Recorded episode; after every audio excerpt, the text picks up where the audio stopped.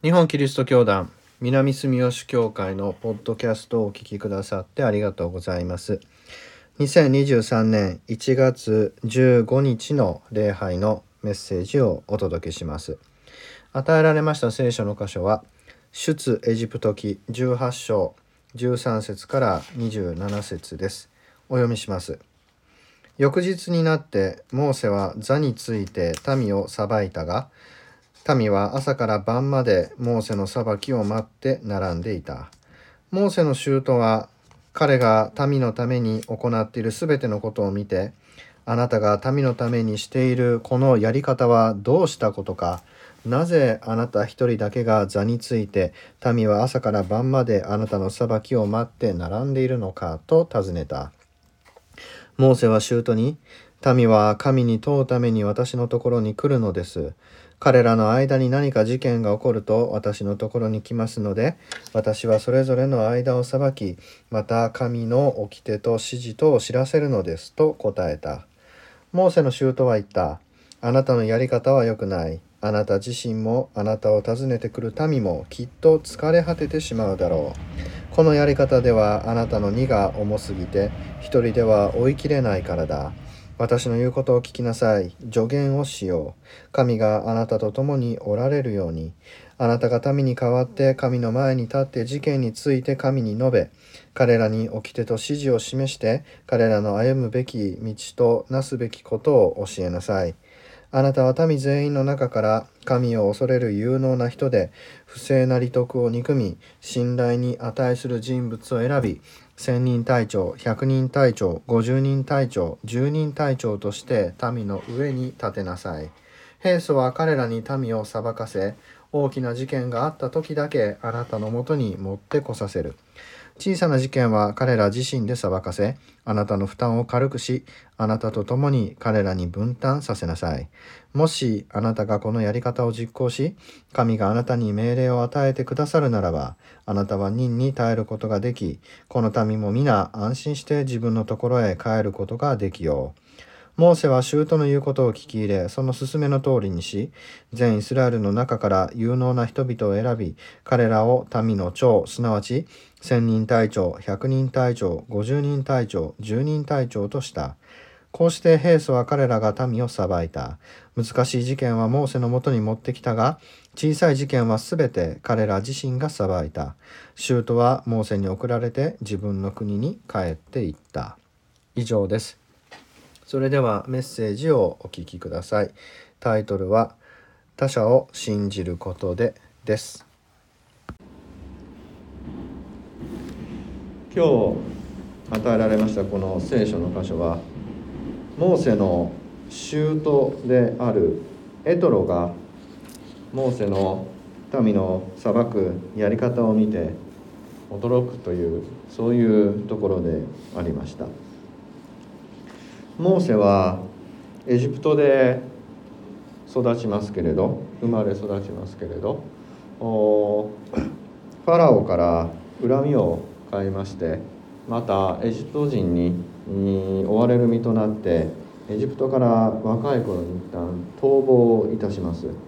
で逃げた先がミディアンという土地でありましてそのミディアンの妻子であるエトロのもとに身を寄せるわけです。そしてそのエトロの娘であるツポラと結婚しまして、えー、子供を2人作るわけですね。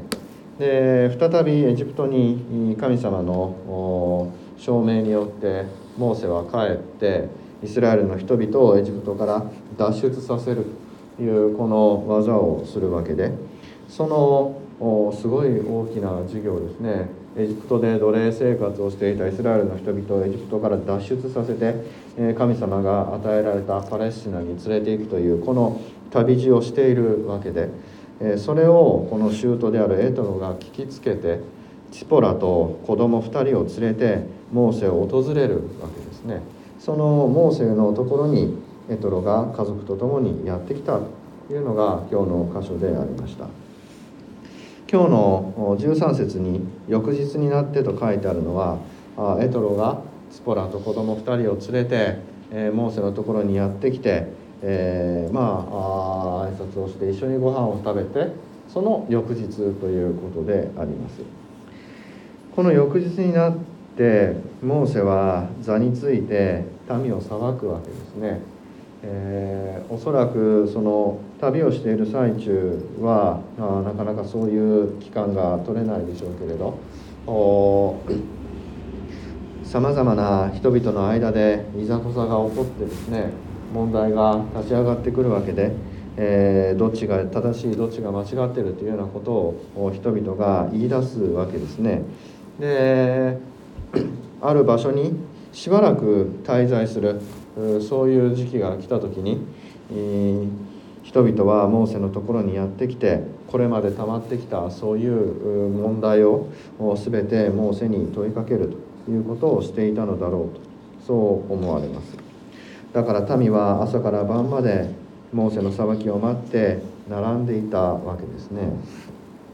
モーセがその民を朝から晩まであなたのこれはこうだとそれは間違っているとこうやって教えていくわけで、えー、多分その脱出したのが聖書の記述をそのまま受け入れるとしたら60万人のイスラエル人がいたわけでえー、その人たちの間にもうそれはあ家族5人の中でもいざこざが起きますからあ60万人もいたらですねさばききれないいざこざがあ尽きなかっただろうとそう思われます。ですから朝から晩までずっと民は、え、モーセの前に並んでいたというわけですね、え、これを見てエトロはびっくりします。このやり方はどうしたことか。なぜあなた一人だけが座について民は朝から晩まであなたの裁きを待って並んでいるのか。この問いかけはまさに真っ当なもので、えー、どうしてモーセ一人が民を裁く役をしなければならないんだろうか。エトロが提案したのはあ10人隊長50人隊長100人隊長1000人隊長を選んででそれぞれに裁かせてどうにも裁ききれないものだけをモーセに裁かせるというこういう提案でした。考えてみればこれは当たり前のことでありまして、えー、家族の中で何か問題があったらあ当時は家父長制ですから家長である父親が裁くわけですね。で家族間同士のいざこざであればあその より年上の長老たちがそれを裁いてですね。で民族間部族間でのこと問題があればそれこそその部族の長たちが話し合いをするしそれでもどうしてもダメであればモーセのところに聞きに来るっていうようなのがごく自然の成り行きではないのかなと思うわけですがあモーセはそういうふうにはしていなかったあ。中央集権的にモーセのところに全て問いかけに来るという形が出来上がってしまったわけですね。これは一体なぜなんだろうかということですけれどそれはこの出エジプトしてからですねこの場面に至るまでのモーセと民とのこの関係に理由があるのだろうと思います。イスラエルの人たちはもうエジプトの奴隷状態が苦しかったけれども一旦逃げ出したいとは思ったけれども出エジプトの道のりですね荒れ野の歩みというのがこんなにしんどいと思ってなかったというのがイスラエルの人々の正直なところででモーセの言うがままに出てきたけれども本当にこれが正しいことなのかという思いがあこの荒野をさまよう中で人々には募ってきて、えー、モーセにたくさん文句を言うわけですね。喉が渇いたお腹が空いたと。あなたが導き出すと言うからついてきたけれども私たちをここで飢え死にさせる気かと言って喧嘩をするということがこの18章までに何度か起こっていますそのたんびにモーセは神様に祈りを捧げてえー、導きが示されて人々にマナーを与えたり水を飲ませたりうずらを食べさせたりしてなんとかここまでやってきたわけですね。でここの中で、えー、モーセと人々の間にもまたさまざまな問題っていうのが生じているということが考えられます。人々はモーセが言ったから出エジプトしてきたのであってその今の生活の全責任はモーセにあるとこう思っているわけです。でモーセからしてみればあ神様に言われて人々を民のために導き出したにもかかわらずこの民はあ文句ばっかり言って、えー、信用できないと自分たちで判断させれば間違ったことばっかりして神様を罵るそうではなくて本当に正しいことを教えてあげなければいけないという思いがモーセにはあったでしょうからそういう意味でモーセが直接民を裁くというこういうやり方になっていったのだろうと考えられます。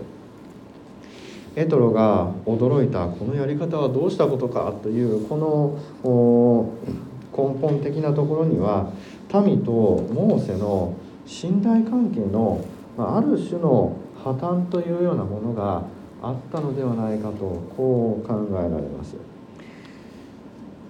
民からしてみれば自分たちは神様の声をきちんと聞くことができない。神様が本当に何を言われてるかわからないわけで分かるのは唯一モーセだけであるモーセが神の言葉を聞いて人々に伝えるわけですからモーセの言ってることが正しい。これはある意味モーセに対する信頼ではあるんですけれどもモーセを信頼しているように見せかけて、えー、全ての責任をモーセに転嫁している。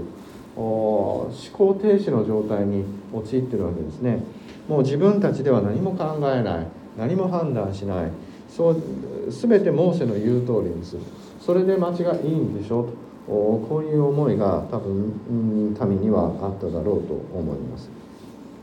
モーセはモーセで、えー、自分が全てを判断しなければこの民は間違いを犯すと。こういう思いが出てきてしまっていたんだろうと思います。自分が全て神様に言われた通りに民を導かなければこの民は放っておいたら間違うに決まってるんだという思いがモーセにも出てきてしまったんだろうなそう思います。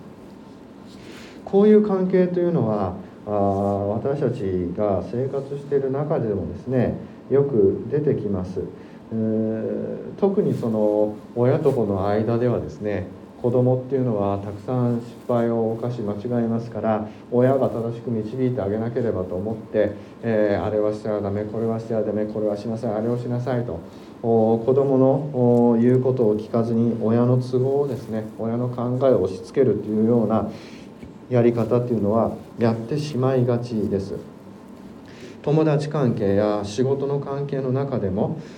一旦誰かが誰かを頼って、えー、その人に信頼を置くと信頼を置かれて頼られた方は自分がいなければこの人はちゃんとできないとこう思い込んで、えー、もう 重箱の隅をつつくように、えー、口を出すようになっていきます。えー、最終的にそのこの人がいなかったら私はあ私がいなければこの人はちゃんと生活ができないというようなその人の生活を自分がコントロールして自分が思い通りにその人をこう支配するようなあ関係になっていってしまう。これを共依存と言いますけれど誰かを頼って誰かに依存して、えー、頼る側だけじゃなくて頼られる側も頼られているという事実ですね。その状態というものに自分の存在意義を見いだして誰かに頼ってもらわないと自分が生きていけなくなるわけですね。これを共依存と言いますけれどそのような関係になってしまってこの人たちは私がいなければまともに生活できないとこう思い込んでしまうわけです。でおそらくこのモーセもその民に対してそういう思いがあった。自分がいなければこの民はあダメなんだと。そう思っていたんだろうと思います。でその結果出てきたのがこのやり方なんですね。でエトロはそのモーセに対してそれは良くない。エトロの提案した方法というのは民を信じる方法ですね。民はちゃんと自分たちで考えて裁きができる人々だから信頼できる人を選んでその人たちに裁きを委ねなさいというのがエトロのやり方ですつまりモーセに民を信じなさいあなたの民はそんなに無能ではないよということをこう言ったわけですね。でモーセが偉かったことはこのエトロの助言を素直に聞き入れてそれを実行したことです。モーセも多分気づいてたんですね。このやり方ではダメだと。何か間違ってるところがある。けれどもモーセはそれが気づかなかったんですね。何が間違っているのか。エトロに指摘されたわけです。あなたはもうちょっと自分の民を神様に委ねて信じる心を持ちなさいと。そこでモーセは民を信じることにしまして、えー、1,000人隊長100人隊長50人隊長10人隊長を選んでその人たちに裁きを委ねたわけです。民の側からするとこれはもう思考停止して全部モーセに委ねてしまってモーセが言うことを「はいはい」と聞いておけばそれでいいという状況だったのがそれぞれに自分で考えなさいと言われた状況です私もあなたたちを信じるからあなたたちは自分で考えたらちゃんとした正しい道が導き出せるはずだから神様を信じて自分たちで考えて歩みなさいよというメッセージですねこの制度の変更というのは。これによって人々は自分で今まではモーセを通して神の前に立っていた人々が自分が神様の前に直接立たされるそういう状況になってきて、えー、本当にこれが神の御心にかなうことなのかということを自分で考えるようになってきたというわけです。このことによってようやく民は神と自分とがこう相対するそういう状況になっていくわけですね。こうやってモーセが民を信じることによって民は自分たちで考え自分の責任として神様の前に正しい道を選び取るということができるようになってくるのだというのが今日のこの物語であります。今日のこの物語はやはりその 指導者としては人を信じて他人を信じることによってその人を信じることによってその人に自分の責任で生きるっていう力を育てるっていうことも考えられますし民の側からすればやはり誰かに自分の責任を全部負わせるのではなくて自分が自分で考えて歩んでいかなければならないということを教えられているこういう場面かなと思います。考えてみれば今のこの日本のありようっていうのはこのこのやり方はどうしたことかとエトロが驚いたようなあ民のですね民衆の無責任さっていうのがあ今の日本にも蔓延してるなという気がします。今の日本の政府は国防について、えー、何兆円とお金を使うことを閣議で決定してしまって国民に何も問いかけません。国民はそれをそういうものだと思って受け止めて文句を言わないわけです。つまりもう民である国民はですね、えー、自分たちが信頼されてない自分たちがあ 何も言ったところで聞いてもらえないっていう状況にえ慣れてしまって自分たちが本当に、まあ、国民の主権者としてえ自分たちの意見を言わなければならないというこの責任を放棄して、え指導者たちのやることをただただ追従するというこういうありようを受け入れてしまっているわけで、えー、まさにそのモーセの前に朝から晩まで並んで、えー、その時間ものすごい無駄なわけですね。自分では何もしない何も考えないただぼーっと並んでモーセの言うことを待っている民衆と同じような無責任さが今の私たちにはあるのではないかなと思います。私たちは神様から信じていただいて神様の前に一人一人特別な存在として立たされています。だから聖書のメッセージっていうのは私たち一人一人のもとに届けられた神様の御言葉です、えー、牧師がこの前に立って語るのはそれを牧師自身私自身がどう受け止めたかという事柄であってその御言葉をじゃあ私はどう聞くんだろうかということを皆さん一人一人がもう一度かみしめなければいけないわけです。神様は皆さんの前に立っているのであって私を通して示されるんじゃなくて皆さんの前に直接神様は立ってくださって御言葉を語ってくださっている。そのことを私たちは今日の聖書の箇所から学びたいと思います。そうやって私たち一人一人が神様の見舞いに立って神様に語りかけられている言葉を聞きその言葉を自分に自分はどうそれに応えられるだろうかと問いかける時に私たちの信仰というものが私たちの中にですね、えー、育っていくということをよく覚えておきたいと思います。モーセがイスラエルの人々を信じたように私たちのままもまたですね、えー、他者を信じてその一人一人が神様の前に立たされているんだということを受け入れて自分の思いを他者に押し付けてですね、えー、自分が正しいあなたは間違ってると言って切り捨てる切り捨てるのではなくて神様の前に立たされたその一人一人の思いと生き方をですね尊重し合うような歩みを歩んでいくことができたら良いなと思います。神様の前に立たされた一人一人として互いに